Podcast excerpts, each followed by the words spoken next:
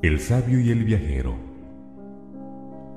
Antes de partir, el sabio le dijo al viajero, No te olvides que el viajero se vuelve sabio cuando mantiene en su conciencia constantemente que es un viajero, que está de paso en este mundo, que lo permanente está dentro de él, sus valores, sus cualidades, su propia eternidad.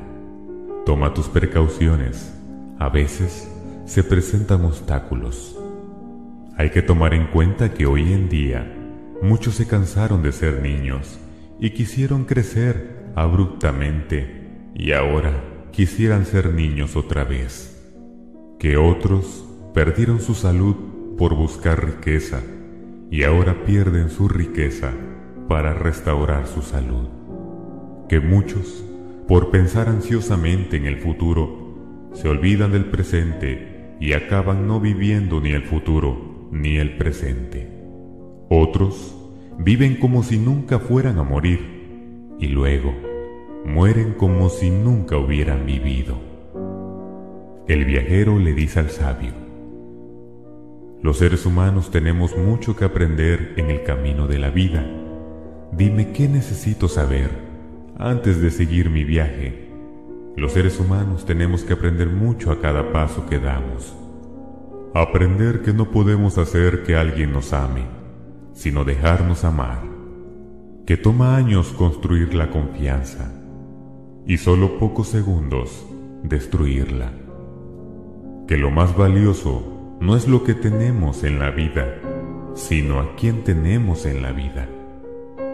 No es bueno compararnos con los demás siempre habrá quien es mejor o peor que nosotros. Que la persona rica no es la que más posee, sino la que necesita menos. Que debería haber control sobre las actitudes, si no, son las actitudes las que nos controlan a nosotros. Que nos toma solo segundos abrir heridas muy profundas en las personas que amamos y nos toma muchos años poder curarlas que hay que entender que puede ser que haya alguien que nos ame. Y sin embargo, no siempre sucede que sepa expresar sus sentimientos. Que el dinero puede comprar todo, menos la felicidad. A veces nos podemos molestar por algo, pero eso no nos da el derecho de molestar a los demás.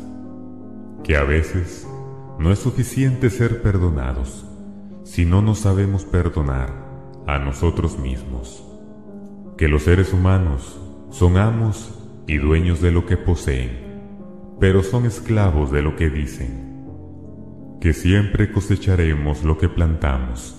Si plantamos chismes, vamos a cosechar intrigas. Si plantamos amor, vamos a cosechar felicidad. La verdadera felicidad no es lograr metas, sino aprender a sentirnos satisfechos con lo que hemos logrado, sin que la envidia y los celos se apoderen de nosotros por lo que nos falta. Aprender que dos personas pueden estar viendo la misma cosa y sin embargo estar viendo algo totalmente diferente.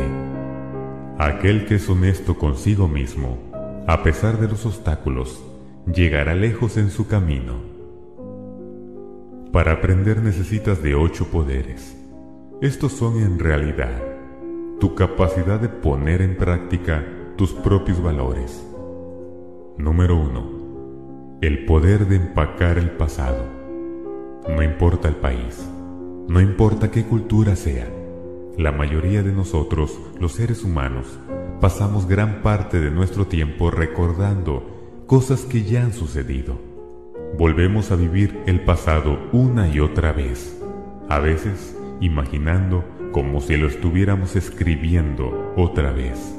Si solo hubiéramos tenido la fuerza de... O a veces nos ponemos a imaginar cómo será algo en el futuro. Nuestra mente incluso reacciona a cosas que puede ser que nunca sucedan. Y mientras revivimos el pasado e imaginamos el futuro, la vida pasa, ahora mismo, mientras no le ponemos atención. Cuando desarrollas el poder de empacar, dejar ir el pasado dejar que el futuro se desenvuelva como realmente será, podrás dejar que tu corazón se sienta ligero, sin ningún peso. Tu mente estará clara y libre. Estarás libre para vivir el presente. Estarás libre para vivir la experiencia de tu propia vida. Como dice el Tao del viajero, lo primero es enfocarte, empacar lo que ha pasado y dejar aparte lo que está por pasar. Así, el sabio reivindica el control de su mente. 2. El poder de tolerar. La vida está llena de sorpresas. Las cosas que planeamos pueden salirse de su curso abruptamente con mucha facilidad.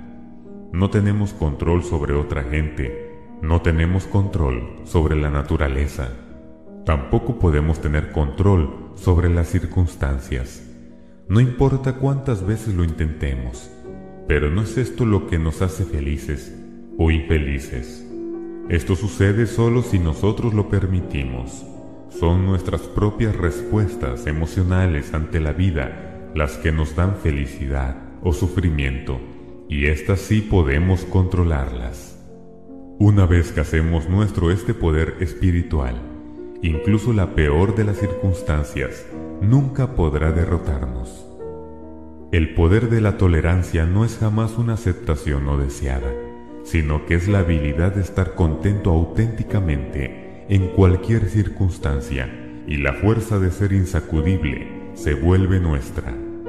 Como dice el dicho en el Tao del viajero, profundamente en la conciencia de ser un alma, el sabio planta las raíces de su mente. Como un árbol que se dobla con el viento, el viajero tolera todo y permanece inquebrantable este es el segundo poder. 3. El poder de adaptarse. La mente humana no tiene límites. El corazón no tiene fronteras. Tenemos capacidad para una variedad infinita de diferentes tipos de pensamientos y amor para tanta gente como queramos. El corazón es un pozo que nunca se seca. Es el poder espiritual el que nos permite aceptar las diferencias en la gente, en ideas, en la cultura, en la vida. Al aceptar las diferencias, nuestra mente se abre y nuestro corazón se vuelve generoso. Así, vivir unos con otros se vuelve algo fácil, que hace ser felices. Como es dicho en el Tao del viajero, el Señor del Amor nunca cierra la puerta. Este es el tercer poder. 4. El poder de discernir. Bueno o malo, feliz o infeliz, nuestra vida está completamente determinada por las elecciones y decisiones que hacemos en algún momento de nuestra vida. A pesar de que no nos recordemos haberlas hecho, a pesar de que hacemos cosas tan automáticamente que no parece una elección, siempre lo es. Para que nuestras decisiones sean las correctas, necesitamos ser capaces de discernir lo bueno de lo malo, lo verdadero de lo falso.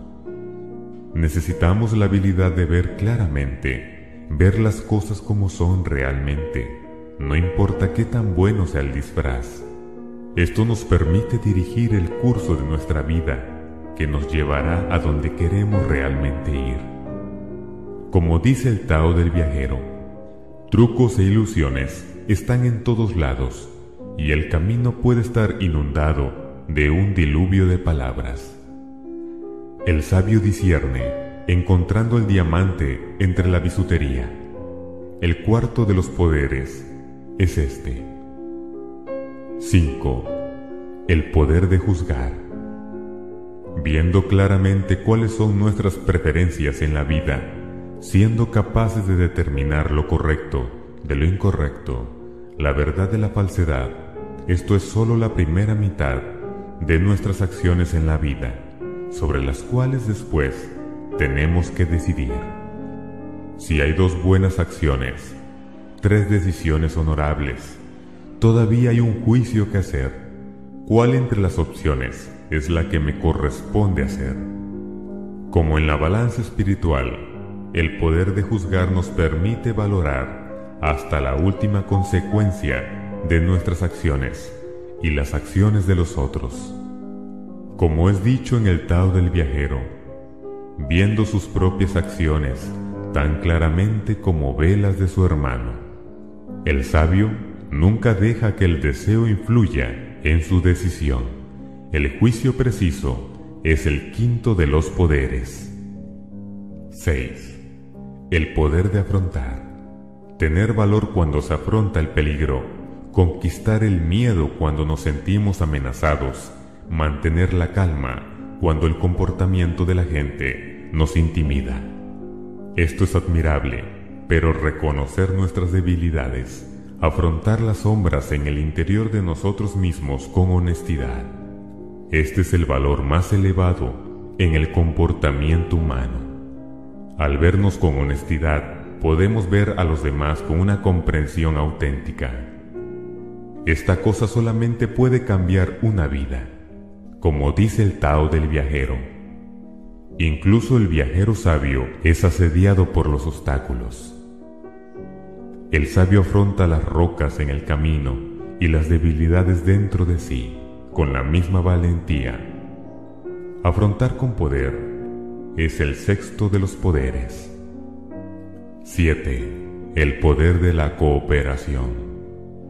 Nosotros los seres humanos podemos hacer cosas sorprendentes cuando trabajamos juntos. Dar nuestro tiempo, nuestra energía y nuestra experiencia a otras personas es una cosa admirable. Esto ayuda a que la vida funcione, pero hacer nuestro papel poniendo cuidado más en el resultado que en la gratitud de los demás, en el grupo más que en sí mismo, cuando vamos más allá de querer reconocimiento y dejarnos a un lado la necesidad de estar en lo correcto, entonces verdaderamente el total es mucho más que la suma de sus partes. Con este tipo de cooperación no hay nada que no se pueda hacer.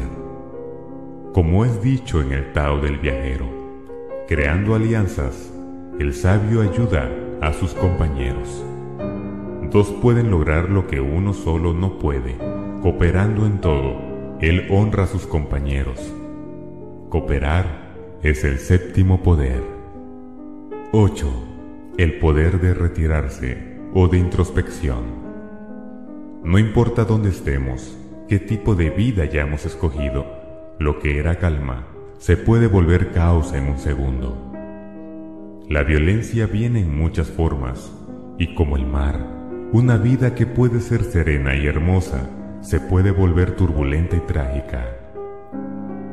A veces no podemos abandonar el lugar en donde gobierna el desorden, el caos, pero podemos aprender a ir a lo más profundo del interior de nuestro propio ser, sin que nada nos afecte.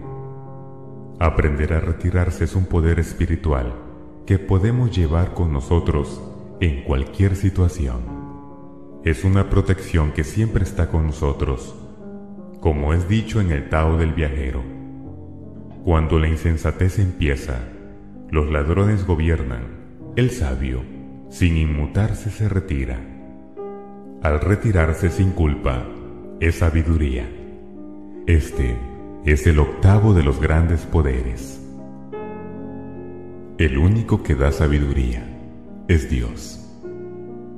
Santiago 1.5 dice, Pero si alguno de vosotros se ve falto de sabiduría, que la pida Dios, el cual da a todos abundantemente y sin reproche, y le será dada.